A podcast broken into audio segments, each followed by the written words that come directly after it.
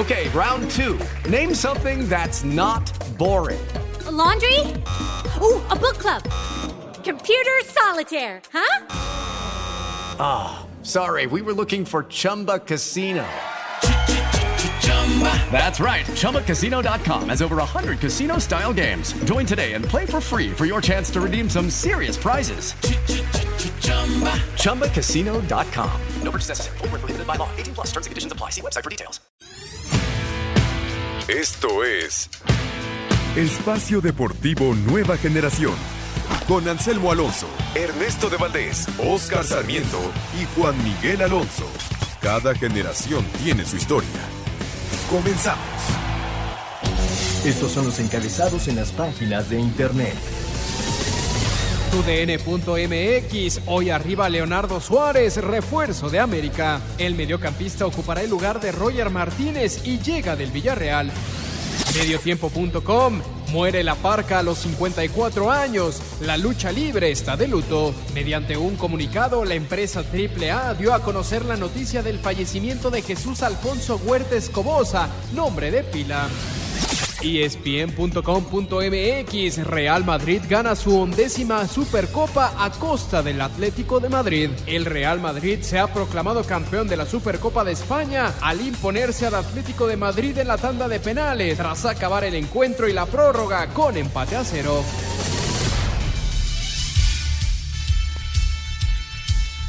Amigos, amigos, bienvenidos. Esto es Espacio Deportivo Nueva Generación de Grupo Asir para toda la República Mexicana.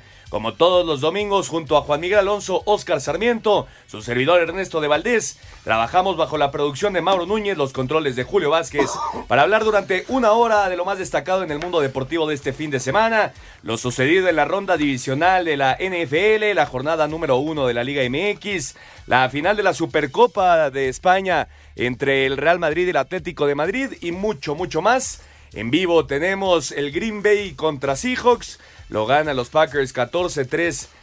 Para conocer al último invitado a los partidos por los campeonatos de conferencia, 14-3. Está a punto de acabarse ya la segunda mitad y están en la yarda 1. El equipo comandado por Aaron Rodgers. Veremos si consiguen el touchdown. Antes de comenzar, te saludo con muchísimo gusto, Juan Miguel Alonso Costas. ¿Qué tal, Ernesto? Oscar, amigos que nos acompañan, un gusto estar con ustedes. Ernesto, muy mala semana para tu equipo Blaugrana. Además de que son eliminados de la Supercopa, que ya lo hablaremos, que hoy queda campeón el Real Madrid con esa jugada polémica de Valverde que se vuelve el héroe y hasta el MVP del partido. Y también pierden a Suárez cuatro meses por una operación en la rodilla. Esa es la peor noticia para el Barcelona. Vamos a ver si traen a alguien en este mercado invernal porque eh, es importante suplir a, tu mejor delantero, ¿no? Luis Suárez ha sido el referente del ataque junto con Lionel Messi en los últimos años para el Barcelona. Ya anotó Aaron Jones, segundo touchdown del partido. Los Packers están a punto de ponerse 21 por 3 ante Seahawks. Este partido que está llevando a cabo allá en Wisconsin, el Lambo Field, ya conectó el eh, extra 21-3 los Packers ante Seahawks. Oscar Sarmiento, ¿cómo estás? ¿Qué tal amigos? Muy buenas noches, Juan, Ernesto, eh, bien, por fin inició la Liga Mexicana de Fútbol. Me parece que sorprenden algunos partidos. Eh, esperábamos las Chivas. Inician ganando, jugando bien al fútbol, que eso es lo más importante para nuestro fútbol mexicano.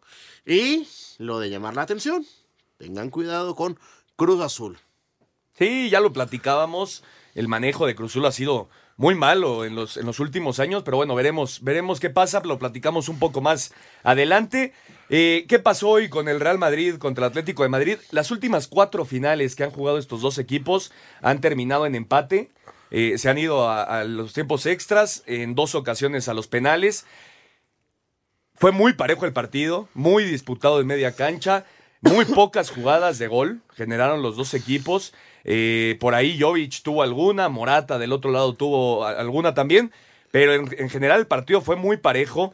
Eh, el Madrid que no tuvo a Benzema, el referente del ataque madridista. Y al final la jugada del partido pues termina siendo... ¿Cómo lo ven ustedes? Yo creo que si es un antifútbol, no digo que esté mal, ¿eh? Porque yo lo haría. Yo lo hubiera hecho. Si estuviera en esa posición, yo también lo hago. Hago lo que hizo Valverde y no dejo que Morata vaya de frente a Courtois y se acabe el partido. Pero a lo que voy es que sí es un antifútbol, hay que decirlo. ¿Cómo lo ves tú? Eh, yo creo que un antifútbol no, no le pondría como ese nombre, un jugada antideportiva. Porque un antifútbol, estamos hablando de una patada, una agresión fue una patada. fuerte. Pero eh, algo ant- antifútbol, algo anormal. ¿Y, ¿Y por qué lo hace? Pues para quitar la, la claridad de gol, ¿no? O sea, ve- ve- vamos a ser objetivos. Yo sé que te duele un poco No, para el- nada. el corazón de que el Real Madrid levante otra. y creo que hay que meterle una Tengo, el, gran... mi- tengo el mismo sentimiento por los dos equipos de Madrid, Oscarito. Ok, y creo que al que hay que poner una palomita interesante es, es al señor Sidán. De 9, De 10, 10. perdón, de 10-10. Hoy, hoy enfrentaba su, su décima final. Tenía un récord de 9 ganadas, 0 perdidas. Hoy se enfrenta a la décima y gana la 10-10. Me parece que es un tipo que sabe ganar las finales. Eh, partido muy raro, muy cerrado. Es que, a ver, estamos viendo momentos del Real Madrid donde no es el mejor Real Madrid. Da- siendo Pero es la objetivos. mejor versión de esta temporada del Real Madrid. Por sin supuesto. duda alguna. Ya mejor trabajada, con buena pretemporada de Zidane. Recordemos que el torneo pasado llega Zidane a mitad de temporada. Y recordar las 10 copas de Zidane fueron las Champions, Copa del Rey, Mundial de Clubes, Supercopa de Europa y ahora la Supercopa de Ah, España. es un tipo ganador, ¿no? Sí, es un tipo 10. ganador. Hoy Thibaut Courtois me parece que le da al madridismo el partido que se esperaba del belga desde que llegó. Ha sido muy criticado. eh, no había tenido buenas actuaciones, pero el día de hoy El llegar a un equipo nuevo siempre, siempre repercute en tus acciones y más cuando los focos están encima. Un error te hace ser el peor portero. Hoy Courtois, el madridismo se, se tira de cabeza por él. Y hablando acerca de, de la roja de Valverde, creo que esa jugada, ese tipo de jugadas es la única roja que te puede aplaudir un técnico. ¿Se acuerdan? En el Mundial gana Sí, contra Luis Uruguay Suárez. y Luis Suárez lo sacó de la mano y hace que pase Uruguay a la siguiente fase. En esta ocasión, yo sé, es, es muy difícil aplaudir esa jugada porque va en contra del fair Pero play. es antifútbol. No, no, yo, yo no, yo creo que está dentro de la antideportiva. naturaleza. Yo creo que está dentro de la naturaleza del fútbol, un mano a mano, el último minuto en tiempos extras para salvar a tu equipo, arriesgarte tú. Yo creo que habla de un jugador uruguayo, una jugada muy latina. sí. Vuelvo a lo mismo. Entonces no es una Finalmente le dio la victoria al, al Real Madrid. ¿Cómo fue que elegiste Ernesto? es una jugada antifútbol. Antifútbol. Yo no le llamo así. Es que yo no creo que sea antifútbol, yo creo que es ese No es una último jugada recurso. normal. Es tu último recurso. Bien dicho. Que finalmente te puede jugar a favor o en contra, ¿eh? Porque fue- jugaron cinco minutos con diez. Inclusive Valverde al final del partido dice, le tengo que pedir perdón a Álvaro Morata por lo que hice. No estoy diciendo que no se deba hacer. Y, y si, si- si es necesario son- para salvar a tu equipo, lo haces. Son de las jugadas de último recurso, Sí, como claro. los técnicos. Eh, a ver, no, no es aplaudible como dice Ern- este, Juan, pero ¿Tú crees que Zidane no lo felicitó? Y todo el madridismo está contento con duda. Valverde, fue el jugador del partido. Esa es otra, ¿no? La, la organización del torneo. Me parece increíble que le dé el, el MVP del, del partido a un jugador que se hizo expulsar con una falta de ese tipo, ¿no? yo ahí difiero. ¿Para ti sí fue el jugador del partido? ¿Quién- Es que durante el juego también tuvo bastante Estoy de acuerdo, estoy de y- acuerdo, y, pero ¿quién, sí. ¿Y quién marca diferencia en la gran jugada del partido? A lo mejor es este, deshonesto. Es que por eso. si no- lo no- quiere llamar deshonesto, te lo- te- ahí te lo acepto. Yo creo que se pero, pero el tipo sacó ventaja de ese fútbol deshonesto, como lo quiere poner Ernesto. Para mí, no le critico nada. ¿Por qué? No, no perdió el, el Real. eh, supo cómo ocupar esa expulsión. Le saca ventaja en la expulsión, porque si no estaríamos hablando del campeón del Atlético de Madrid. ¿Están de acuerdo? Sí, estoy de acuerdo. Y la forma de tirar los penales, yo, insisto en que creo que se equivoca, no hacer polémica, eh, hubiera sido dársela a cualquier otro jugador. Y sí se crea polémica porque le das el, el trofeo como el mejor jugador del partido a un tipo que quieras o no se hizo expulsar de manera deliberada, eh, que, que- que- que hizo una jugada que va en contra de las reglas del fútbol. Para mí no, no era eh, la mejor decisión darle el, el premio de- del mejor jugador a Federico Valverde el día de hoy. Eh, Estoy, estoy de acuerdo contigo que aplaudir una, una falta nu- nunca es, es muy raro que llegue a pasar, pero en esta ocasión la jugada que determinó el partido fue esa acuerdo. falta. Estoy de acuerdo. Y además tuvo un gran ¿Quién sabe juego. si lo hubiera metido también? Bueno, a ver, ¿no? Quién sabe. Dime, ¿a quién hubieras puesto tú? No, bueno, hay muchos. El día de hoy, el partido que juega Modric, Modric es también. excelente. Isco, Lo de Sergio Ramos, como siempre, respondiendo a la hora cero. Eh, Thibaut Courtois me parece que fue eh, pieza clave eh, con sus atajadas para que el Madrid ganara el partido. Hay varios jugadores que pudieron haberse llevado bien, el premio, pero bien, bueno. Y también hablar de, del HH, ¿no? Que juega 55 minutos. Sí, y tuvo buena participación. Ha sido recurrente el cambio de, de Héctor Herrera el segundo tiempo. Así lo ha decidido el Cholo, el Cholo Simeone, pero me parece que Héctor Herrera todavía tenía mucho que dar en el partido y la forma de tirar penales, ¿no? Falla eh, Saúl el primero, después ataja muy bien Courtois el segundo y lo tiraron muy bien los del Madrid. Rodrigo, qué penal tiró, la puso en la, en la horquilla. Es un, es un joven con muchos pantalones, ¿no? De, de parte de- del Real Madrid tiró Carvajal, tiró Rodrigo, tiró Modric y lo define Sergio Ramos. ¿Qué- que qué- no la tiró a la panenca porque le dolía el Porque tobillo. le salió a decir Sí. que Ahora, le qué dolía calidad de jugadores para cobrar del Real Madrid los penales con seguridad. Independientemente de Sergio Ramos que lo quería tirar a la palenca, que eso yo siempre lo he criticado y lo seguiré criticando, el tipo hace un gol serio. Sí, muy bien. Muy bien, lo, co- lo cobraron los del Real Madrid, con eso son campeones de la Supercopa de España. Vamos a escuchar las declaraciones de Sidán y Diego Simeone y regresamos para platicar, porque hay mucho hermetismo en por qué estos dos equipos estaban disputando la, la Supercopa de España en este nuevo formato. Vamos a escuchar a, a Zidane y a Diego Simeone y regresamos para platicar más. Venga. El Real Madrid se proclamó campeón de la Supercopa de España al derrotar en penaltis cuatro goles a uno al Atlético de Madrid en Arabia Saudita. Esto después de que en el tiempo regular y en tiempos extras el partido terminó empatado a cero. Habla el técnico de los merengues, Zinedine Zidane, quien conquistó su décimo título al frente del equipo y segunda Supercopa de España. Hemos visto una gran, final. Ahí con, este partido un rival también que, jugó muy bien y bueno, es un trofeo más. Yo creo que hay que felicitar a toda la plantilla, a todos los jugadores que no jugaron también, que hicieron que toda la semana fue muy buena en el sentido de- del trabajo y, y nosotros creemos hasta el final, ¿sabes? Sabemos que podemos conseguir el trofeo y teniendo dificultad en el partido, hasta el final hemos creído en nuestra, en nuestra victoria. Después de la derrota en penaltis en la final de la Supercopa de España ante el Real Madrid, el técnico del Atlético de Madrid, Diego Simeone, dijo que su equipo fue mucho mejor en este partido. Fuimos mejores eh, en la competencia de cara a poder ganar el partido en este que con el Barcelona. Tuvimos siempre mucho más en el partido, empezamos bastante bien los primeros 20, 25 minutos. Los finales de 15 del primer tiempo mejoró el Madrid, varias atajadas muy buenas de su portero. Fuimos a la largue y en el alargue creo que la jugada más importante es la que repetíamos recién, donde Valverde toma una decisión eh, justa para su equipo y después el fútbol te dará y te quitará que esto es lo más bonito que tiene, ¿no? Una vez se toca festejar y otras veces a prepararse para el martes volver a trabajar. Asir Deportes Gabriel Ayala.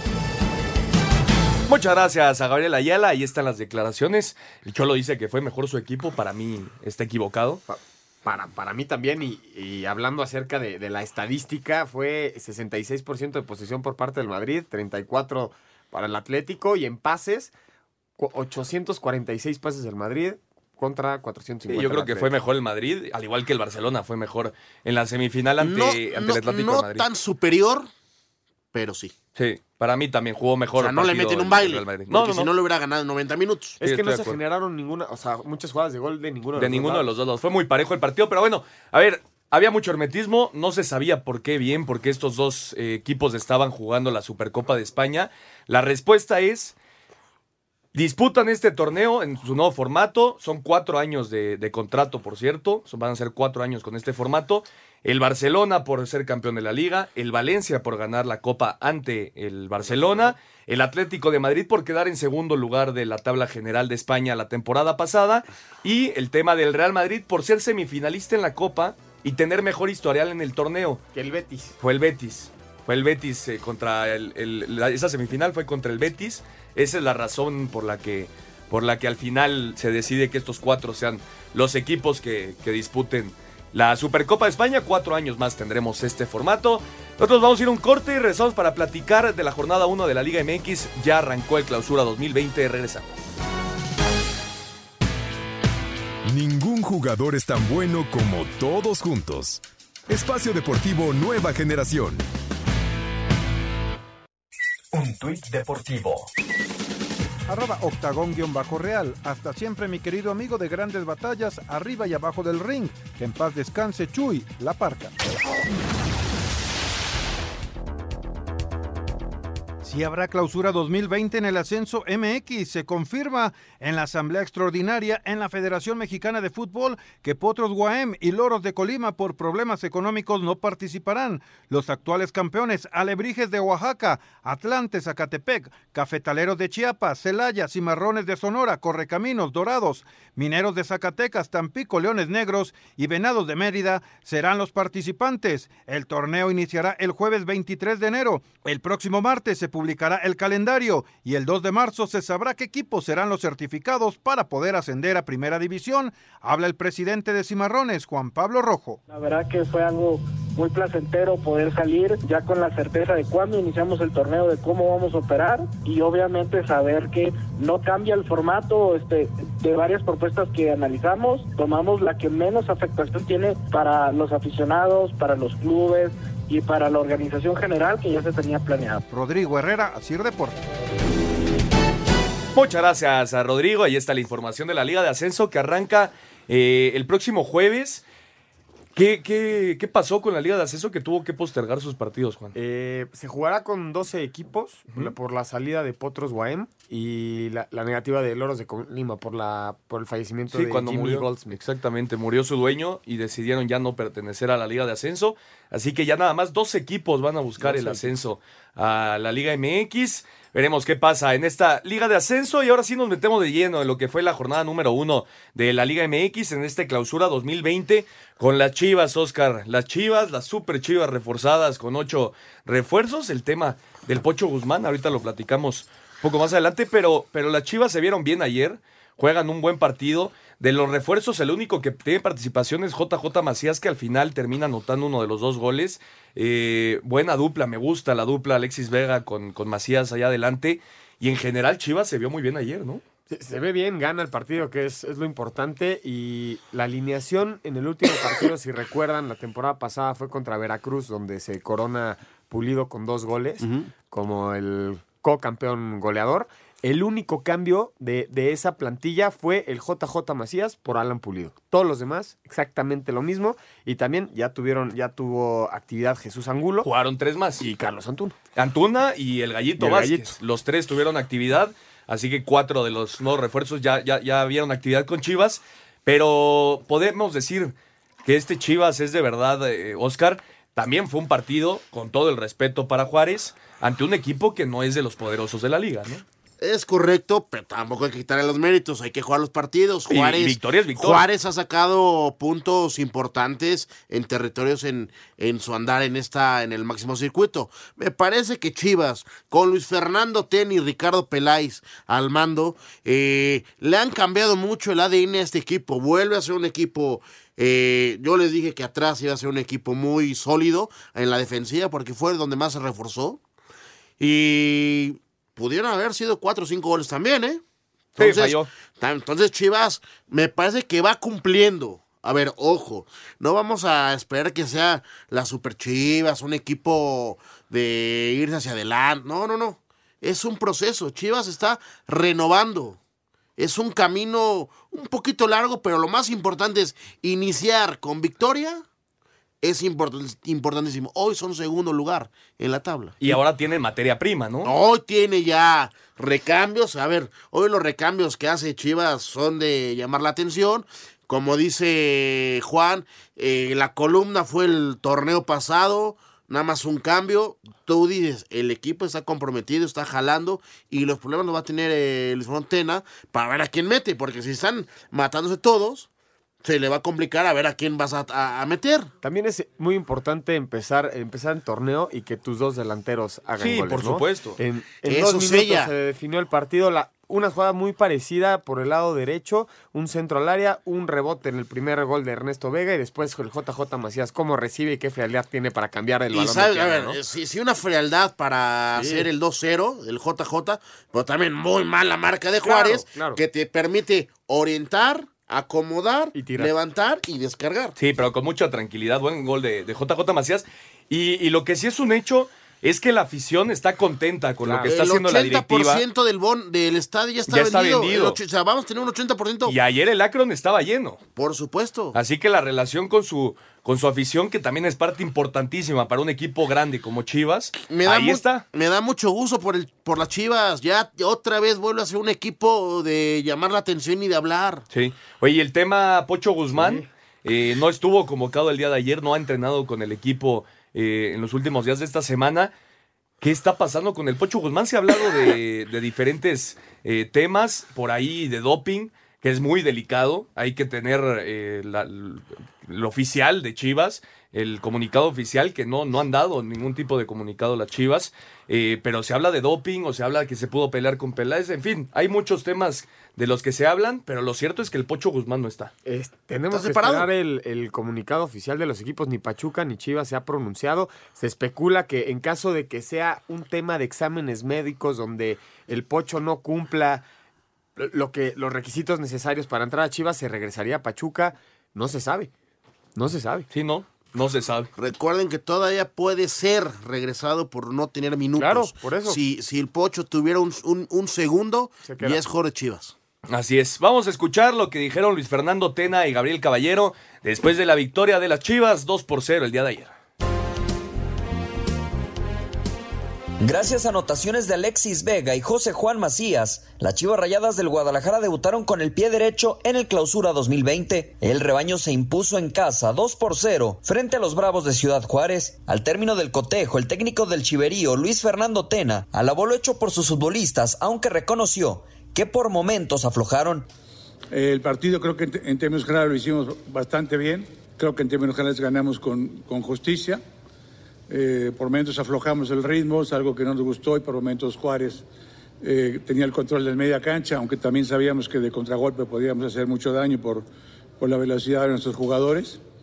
Pero en términos generales creo que para hacer fecha 1 fue un rendimiento bastante aceptable. ¿no? Por su parte, Gabriel Caballero, entrenador de los Bravos, no tuvo empacho en reconocer que Chivas fue superior. Sí, bueno, creo que justamente Chivas fue mejor, mereció el triunfo. eh, por momentos eh, nos acomodamos bien, por momentos no tanto.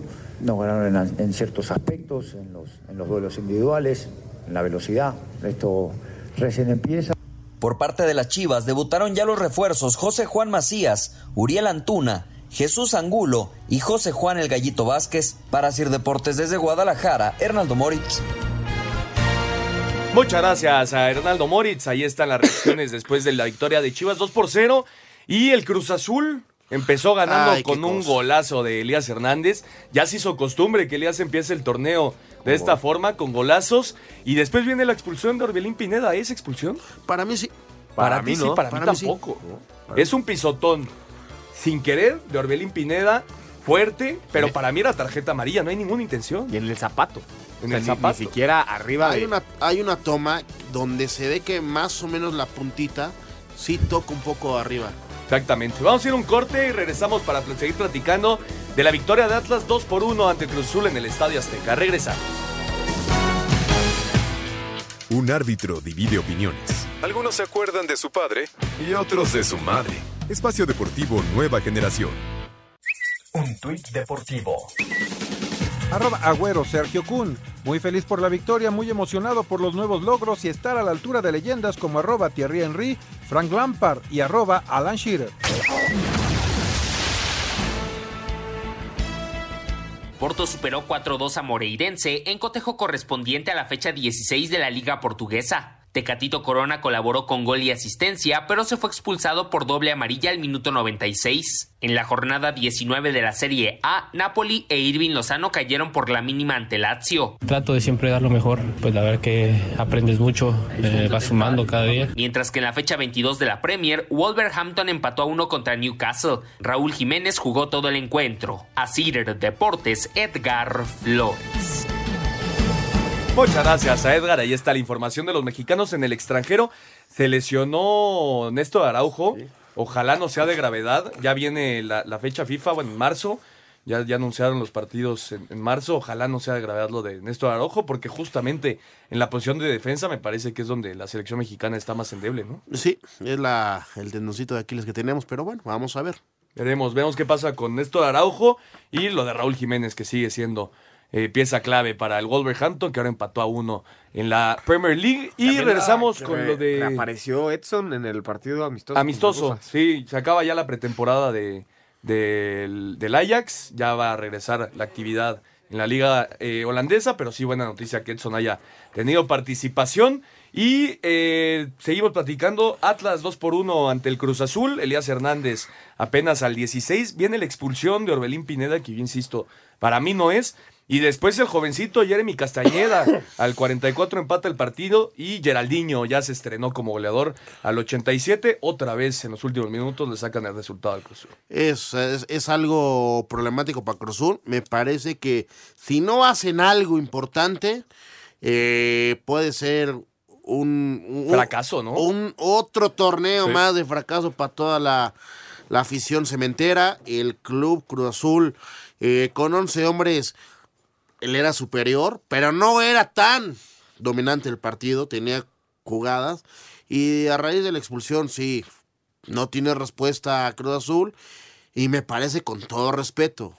Cruz Azul, no, o sea, no le digo por Santiago, por Chal Chaquito, nada personal, pero no puede ser tu. Sí, estoy de acuerdo, todavía no, todavía no tiene. Tiene que tener el un camino. proceso, Sí, tiene sí, que sí. llevar. De Caraglio está lastimado y, y vieron que subió una foto a, a Instagram en la playa mientras perdía el equipo del Atlas. Otra polémica más. Así anda, así anda el Cruz Azul, desde sus directivos.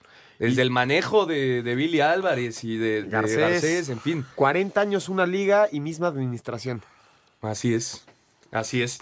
Vamos a ir eh, con las reacciones postpartido y regresamos para platicar más.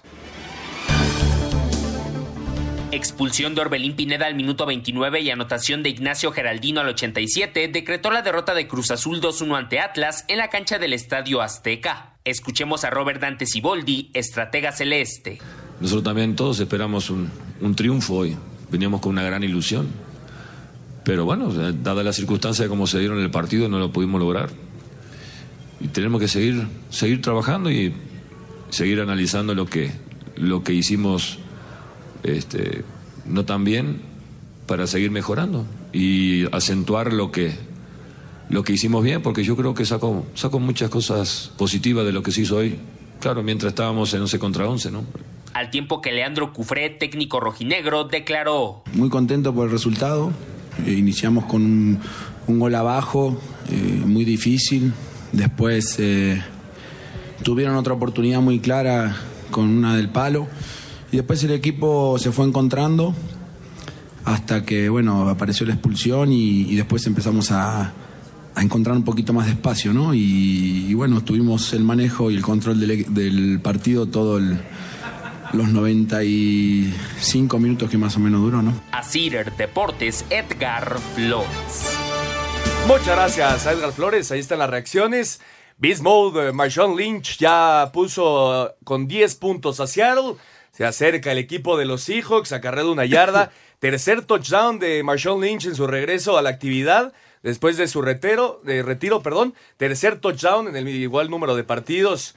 El veterano Marshawn Lynch, Mode, ya puso 21-10 el partido. Sigue ganando Green Bay allá en Lambeau Field. Y nos vamos con los Pumas. Los Pumas que te- ganaron su partido como local en CU. Saucedo al 25 en su debut como Puma. Y después lo de Marco Antonio García eh, entró y antes de un minuto anotó el, el segundo del partido al 70. 45 45 segundos el, el jovencito. Debut soñado para, para este chavo inicia su carrera. Jara al 90 de penal. Pero Pumas, la verdad, de, de lo que se esperaba, se vio bien. Con mucho orden táctico. Con eh, mucho orden defensivo, sobre todo, dos líneas de cuatro bien paraditas y adelante dejando solamente a, a Carlos González y a Fabio Álvarez, que es uno de los refuerzos. Importante para Pumas arrancar con una victoria luego del mal torneo que tuvieron el, el torneo pasado. Pero también hablar de que las que perdona Pachuca, ¿no? Sí. Porque Pachuca se ve que es un equipo que va a funcionar, un equipo que genera jugadas de gol y, y por fortuna no, no entraron los goles de Pachuca y finalmente los Pumas se llevan la victoria. Sí, hay que dejar trabajar a Petzolano con este equipo de, del Pachuca. Apenas llegó el, el argentino, pero sí, sí tiene un buen plantel. Y lo de Pumas, Oscar, importantísimo empezar con una victoria para la confianza. Pero ¿cómo los ves tú para el torneo? Yo creo que sí se va a quedar corto en cuanto a plantel se Yo eh, opino lo mismo. Yo creo que es un plantel corto. eh, importantísimo que Pumas, las que tiene, las meta. Y Saldívar sacó varias hoy, como, Sí. como decimos. Eh, les platicamos que realmente estamos acostumbrados a Pumas inicia así ganando los, los torneos. Y a media torneo el equipo se cae. Porque cuando se va haciendo maduro, con los jugadores viejos que tiene Pumas, es una realidad entre la copa y entre el torneo, eh, se, se van bajando los, los jugadores del barco por lesiones y el equipo no termina compitiendo. Hoy utilizó a sus cuatro refuerzos como titulares. Eh, Es Michel, otra cara. El, caso de Johan Vázquez, el- este defensa central que viene de Monterrey, que parece tiene muy buen futuro y hoy da un buen partido. El caso de Mayorga, el lateral izquierdo que viene de Chivas. Saucedo que anota y Fabio Álvarez que, que mostró buenas cosas. Pero en la banca, Juan, la banca que tiene Pumas, fuera de Malcorre y Martín Barragán, que son, digamos, los conocidos, Diego Rodríguez, José Alberto Castillo, Marco Antonio García, que es el que anota, Emanuel Montejano y Jesús Andrés Rivas. Eh, me parece que sí No se está quedando revulsivo. corto, aunque, y lo dijeron de- desde hace un par de temporadas, van a intentar regresar a las bases de, De la de sacar jugadores de cantera. En este partido les funcionó esa, esa ideología de regresemos a las bases de cantera porque te gana el partido el canterano. Ok. Pero cuando avance, cuando avance la liga, lo, lo decías muy bien, Oscar, se van a quedar cortos. Hoy lo vemos con Chivas. Los cambios de Chivas sale uno y entra uno mejor. En Pumas se, va- se está- se pueden quedar cortos. Ya veremos. Sí, ya veremos. Por, obviamente, por el momento, ya sacaron sus primeros tres puntos en casa. Dos por uno derrotaron al Pachuca. Escuchamos a Michel y a Petzolano. Con goles de Sebastián Saucedo y el debutante Marco García, los Pumas arrancaron con el pie derecho el clausura 2020 al derrotar 2 a 1 al Pachuca en el Olímpico Universitario. Su técnico Miguel González Michel destacó la actuación del equipo. Intentábamos por todos los medios sacar un resultado positivo como se ha sido y además que ha habido muchas connotaciones que han sido buenas para el equipo, no solo los tres puntos, la actuación de, algunos jugadores que se presentaban delante de la, de afición, incluso de los chavos, ¿no? La entrada de, de Marco, la entrada de Jesus. Para nosotros es una idea de, de intentar que este equipo consiga estos triunfos sufridos porque enfrente teníamos un excelente equipo. Por su parte, el técnico de los Tuzos, Paulo Pesolano, asegura que su equipo merecía llevarse más en este partido. Sí, pero sabíamos que íbamos a jugar contra un equipo muy bueno tácticamente, que no comete muchos errores y aprovecha los errores ajenos. Y yo creo que fue, fue tal cual. Algún detalle nuestro, gol del rival, pero después tuvimos muchas ocasiones y bueno, no lo pudimos hacer. Nosotros hoy no teníamos que haber ido con algún punto, ¿no? Creo por el análisis que tuve en el momento, después lo miraré tranquilo, pero merecimos algo más y no, no llevarnos nada. Asir Deportes Gabriel Ayala. Muchas gracias a Gabriel Ayala. Davante Adams eh, tiene otro touchdown en el partido. Pase de 50 yardas de Aaron Rodgers para Davante Adams, su receptor favorito. Y el partido ya está 27 a 10 a favor de los Packers. Van a venir por el punto extra. Pero parece, parece que Aaron Rodgers está eh, teniendo una gran actuación y parece que va a enfrentar a San Francisco por el campeonato Buen de partido, la conferencia ¿eh? nacional. Va a ser un gran partido si se da. Hay que esperar, todavía queda mucho tiempo en el partido. Pero lo de Aaron Rodgers hoy con Avante Adams, increíble. Segundo touchdown del partido para el receptor abierto de Green Bay. Y Toluca, Toluca en el partido que inició con el torneo. Eh, viene la jugada de Chalá. La expulsión es muy parecida a la jugada a lo de Orbelín Pineda. En este partido sí se checa. Van al bar el, el árbitro, decide quitarle la roja y solo sacar una amarilla. Y claro que cambia el transcurso del partido. Después viene el grave error del, del Quick Mendoza, que le regala el balón a, a Emanuel Gigliotti, que anotó el primero del torneo. Y al final Toluca consigue tres puntos de visita. ¿Sabes desde cuándo no ganaba Toluca? Más bien, ¿cuándo consiguió Toluca su primera victoria como visitante el torneo pasado? Hasta la jornada 10. Hasta la jornada, bueno, y ahorita ya abre de, abre Digamos, de ganando visitante. de- como visitante. Pero también yo, yo quiero resaltar dos jugadas del partido que fueron para mí lo mejor. La primera, obviamente, el error de del Quick Mendoza, Pero la jugada que nos regaló el Shaggy Martínez, ese escorpión en media cancha, fue. Fue Se para tiró de la tercera ¿eh? Cuerda, para compañero. aplaudir. Qué barbaridad. Ya va a decir, Oscarito que, que salió del América, ¿no? Claro, Es lo que te enseñan en el nido, así te Tu cuate, ¿no? Sí, es un buen amigo. ¿Qué le dijiste? ¿Que se fracturó? Que se vaya a checar con el quiropráctico. Vamos a escuchar a Pablo Guede y a Felipe Pardo después de la victoria del Toluca 1 por 0 ante Morelia. Solitaria anotación de Manuel Gigliotti al 37 le dio el triunfo a Toluca 1-0 sobre Monarcas en el regreso de José Manuel Chepo de la Torre al banquillo escarlata. Felipe Pardo, extremo colombiano de Diablos, aseguró que el orden táctico los llevó a obtener sus primeras tres unidades del clausura. El profe vino y, y hizo un gran trabajo durante este mes que tuvimos de pretemporada, armó muy bien el equipo. Y bueno, hoy, hoy se vio un, un- un equipo organizado en la parte de atrás, un, un poco de contragolpes rápidos que por ahí de pronto no los concretamos bien, pero bueno, ahí vamos tomando esto porque apenas es el primer partido y lo importante es que ganamos. Al tiempo que Pablo Guede, técnico de la monarquía, expresó. No pudimos concretar, tuvimos varias, pero este es el fútbol, ¿no? De que muchas veces no gana el que merece, sino el que, el, el que la mete. Y ellos tuvieron una por un error nuestro, entonces yo le tengo que dar todo el valor a los futbolistas que, que tengo y a los que quieren estar. A los que no quieren estar, su problema es. Asir Deportes, Edgar Flores. Muchas gracias, Edgar Flores. Y el León, el León a base de penales, dos penales de Ángel Mena al 24 y al 72, y el gol de Leo Ramos. eh, inició el torneo ganando de local 3 por 1 ante el Querétaro. Un Querétaro que, que no tiene jugadores, Oscar. Se deshizo este equipo después de, de la compra del grupo caliente. Eh, deshicieron al equipo. Víctor Manuel Bucetich me parece que va a trabajar muchísimo. Va a tener que trabajar muchísimo para encontrar su once ideal. Y lo de León eh, sigue siendo un equipo que inicia muy bien los torneos y que va a estar peleando sí o sí por liguilla. Por supuesto, ayer no, no- nos llevamos una sorpresa en los primeros 15 minutos. ¿En qué aspecto? De que León no, no- no estaba sólido en la cancha. No, se Y- pone adelante. Y que- que Querétaro Querétaro. lo hace muy bien, poniéndose adelante el 1-0 de- con el gol de Castillo. Y de ahí fuera, cuando, cuando León empieza a jugar la pelotita y todo eso, pues les fu- le es superior. Y teniendo jugadores claves y Querétaro con un perfil bajo, pues no le alcanza. Hombre por hombre, la fiera es un mucho mejor equipo. Escuchamos a Ángel Mena y a Víctor Manuel Bucetich. En casa León venció tres goles a uno al Querétaro en el arranque del torneo Clausura 2020 con dos goles de Ángel Mena de penal, el segundo a Lopanenka. Aquí sus palabras. Lo esperamos de, la manera que se dio. Un Querétaro que por momentos esperaba la contra, que tiene jugadores muy rápidos, que, podía hacer daño.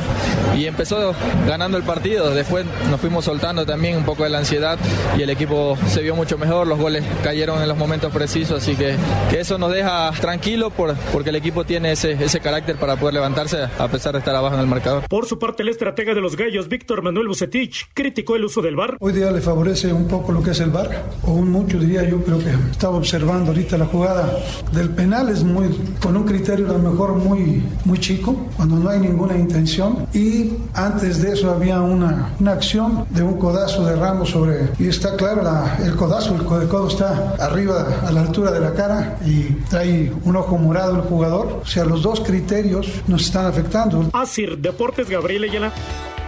Muchas gracias a Gabriel Ayala y Tigres. Tigres no pudo. Debutó el Diente López y al final 0 por 0 ante San Luis. Llegó, llegó y no la metió, ¿no? No, Ti- Tigres muy contundente, pero la jugada más clara la tuvo San Luis en un travesaño. Sí, pero Tigres tuvo el, el manejo del partido y al final no lograron la anotación. Vamos a ir a un corte y regresamos para platicar de la ronda divisional de la NFL. Regresamos. Ningún jugador es tan bueno como todos juntos. Espacio Deportivo Nueva Generación. Un tuit deportivo. Arroba cambio camiseta. Por igualdad, Nahuel Guzmán, arquero de Tigres, se tiñó el pelo con los colores de la bandera LGBTI.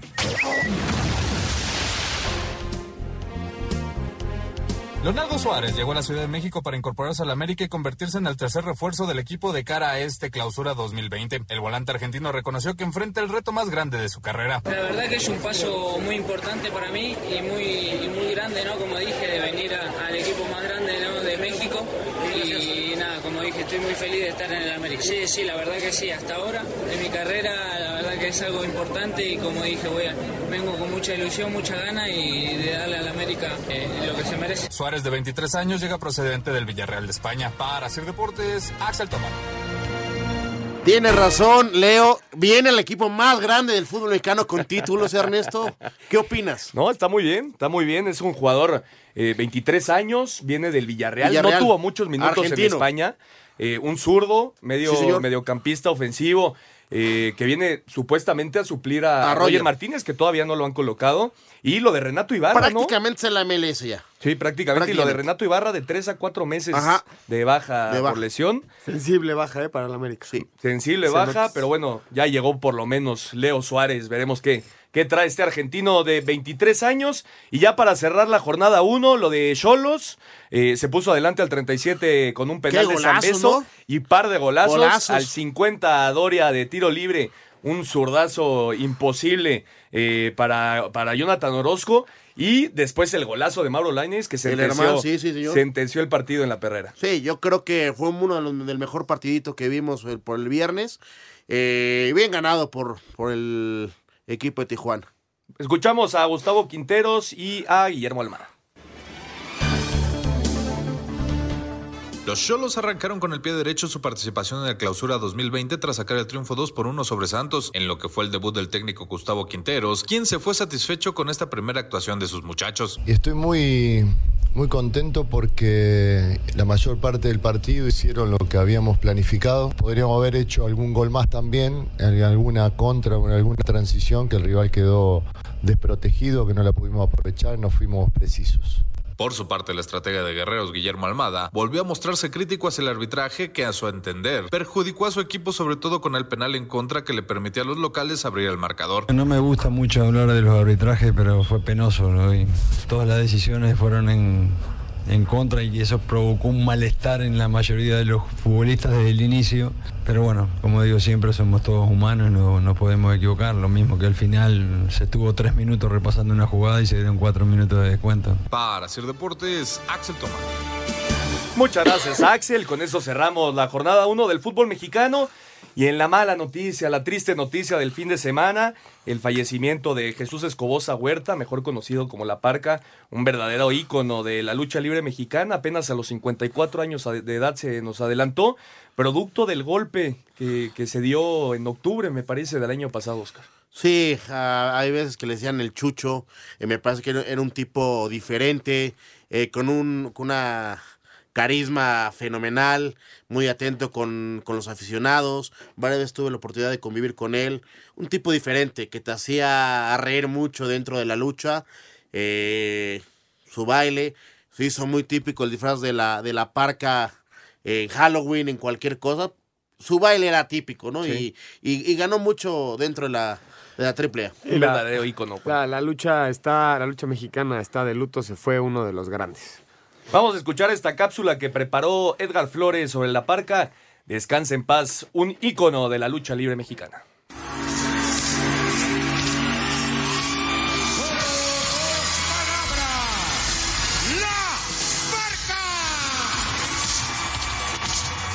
La Arena Celestial ha llamado a uno de los íconos más carismáticos de las últimas décadas. Jesús Alberto Huerta Escobosa, mejor conocido como La Parca, falleció este 11 de enero a los 56 años de edad a causa de una falla renal e insuficiencia respiratoria.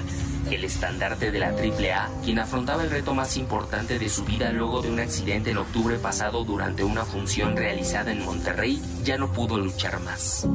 Nacido en enero de 1966, vio su debut hasta 1987 en la Arena Cuatro Caminos de su natal Hermosillo, Sonora, teniendo como maestros a El Resplandor y América Salvaje. Antes de que se encumbrara bajo el personaje de la parca, Jesús Escobosa brilló con el nombre de Caris la Momia, logrando la máscara de Halcón Dorado Jr. en 1996, año en el que Antonio Peña lo eligió para encarnar a la huesuda defendiendo durante 24 años a AAA de la Legión extranjera, los Vipers, la secta cibernética y los perros del mal, facciones que buscaban apoderarse de la caravana estelar, pero que se toparon ante el mayor depredador de máscaras de la empresa, acumulando en su vitrina las tapas de Gigante Draco, Hijo del Espectro, Akuma, Destructor Segundo, Muerte Cibernética y su mayor trofeo, la máscara de Cibernético. Ahí está venga, la parca. Venga, parca. Uno, dos, tres.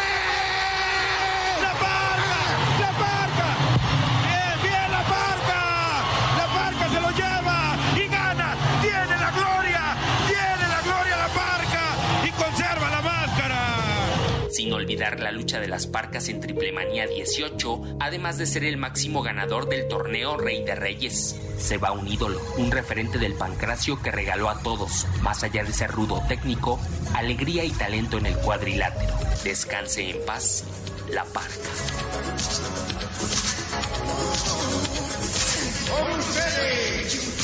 La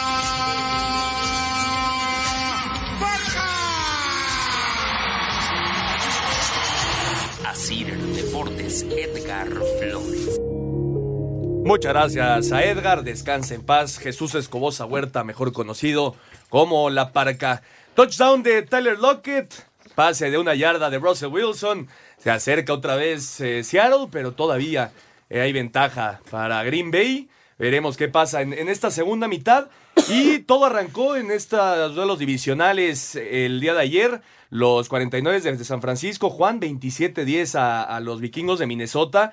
Eh, buen partido de Jimmy Garoppolo con un touchdown y 131 yardas.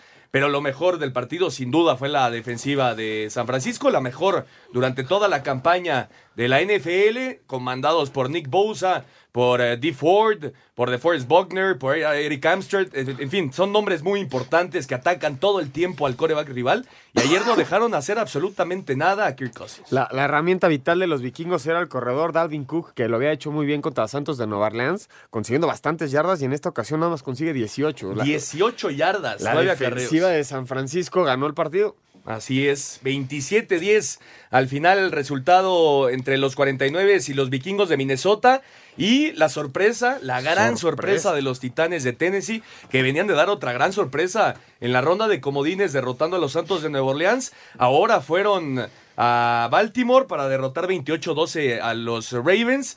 Lamar Jackson fue el MVP sin duda de la temporada y el día de ayer nada más no pudo, aunque sus números no son tan malos. 143 yardas. 365 por pase, un touchdown, pero dos intercepciones, algo que no habíamos visto de Lamar Jackson eh, durante toda la temporada.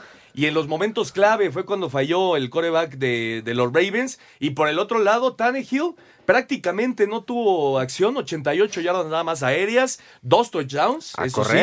Pero obviamente otra vez fue Derrick Henry la clave del partido, 195 yardas para el mejor corredor de la temporada regular, 195 yardas y además un pase de touchdown. Quedó fuera el, mejor equi- el, el equipo con mejor score de 14-3 de la temporada. Dos juegos divisionales para Lamar Jackson, dos derrotas. Sí, la NFL así es, ¿no? Así es. Puedes tener una gran temporada y al final quedarte fuera en la ronda divisional. Y el día de hoy, ¡Qué juego! Kansas City perdía por 24 puntos ante Houston.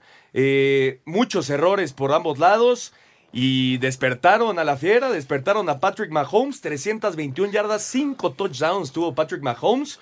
Cuatro de ellos para su tight end Travis Kelsey. Y por parte de los Texans, me parece que el head coach Bill O'Brien perdió el partido con sus decisiones. De- ta- también hablar de, de lo, de lo bien que atacó Kansas City, pero qué mal le fue defensivamente también, ¿eh? 31 puntos en contra. 51-31 al final Kansas City contra los Texans. La próxima semana, el domingo a las 2.05 Chiefs contra Titans y a las 5.40 los 49 que esperan al rival entre Packers y Seahawks 28-17 al momento. Vamos a ir al 5 en 1 para terminar. Cinco noticias en un minuto.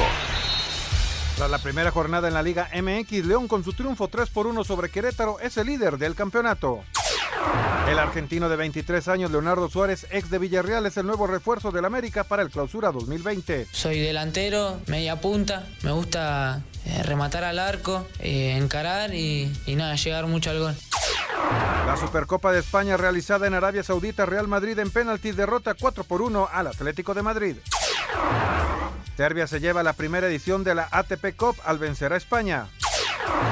La lucha libre mexicana está de luto luego del fallecimiento de la parca Jesús Escobosa Huerta a la edad de 54 años. Muchas gracias a Rodrigo por el 5 en 1. El día de mañana, por cierto, a las 7 de la noche se juega el campeonato del fútbol colegial de los Estados Unidos. Clemson enfrentando a LSU, el Heisman eh, Joe Burrow contra Trevor Lawrence. Posiblemente la- eh, vayan a ser los dos siguientes primera selección del draft, estos dos corebacks. Va a estar bueno el, el día de mañana el partido. Y el jueves tenemos ya, ¿Ya? el primer jueves por la noche de la Liga Es MX. correcto. Eh, Juárez Pumas, si no estoy mal. Juárez contra Pumas Es a las nueve y cuarto de la noche se lleva a cabo este partido y bueno, después toda la, la jornada 2 y ya lo decíamos, el próximo domingo se juegan los partidos por los campeonatos de las conferencias en la NFL. Oscarito, nos vamos. ¡Vámonos! Buena semana. Ya también semana que regresa el América y Monterrey a la liga. Así es. Nos vamos, Juan. Buenas noches, muchísimas gracias a todos los que nos acompañaron. Muchas gracias a todos los que nos acompañaron. Esto fue Espacio Deportivo Nueva Generación. Nos escuchamos el próximo domingo. Muy buenas noches y muy buena semana. Fútbol, béisbol, americano, atletismo, todos tienen un final. Termina Espacio Deportivo Nueva Generación. Escucha a Anselmo Alonso, Ernesto de Valdés, Oscar Sarmiento y Juan Miguel Alonso. Cada domingo de 7 a 8 de la noche por 88.9 Noticias. Información que sirve. Tráfico y clima cada 15 minutos.